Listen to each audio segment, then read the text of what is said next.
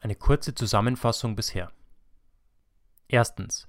Genauso wie jedes Haus ein solides Fundament braucht, so braucht auch dein Online-Shop und der darüber generierte Umsatz ein solides Fundament. Zweitens.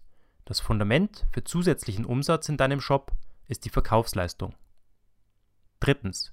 Diese Verkaufsleistung ergibt sich über die Kaufbereitschaft deiner Besucher. Viertens. Und diese Verkaufsbereitschaft entsteht dadurch, dass du auf den Schlüsselseiten in deinem Online-Shop genau das zeigst, was deine Besucher dort sehen möchten.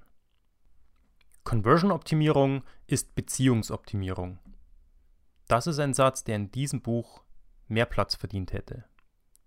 Was bei der Conversion-Optimierung wirklich optimiert wird, ist nicht dein Online-Shop selbst, sondern die Beziehung zwischen dem zukünftigen Kunden und deinem Online-Shop.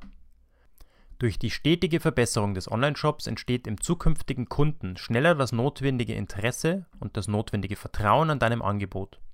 Das Verhalten des Besuchers ändert sich positiv.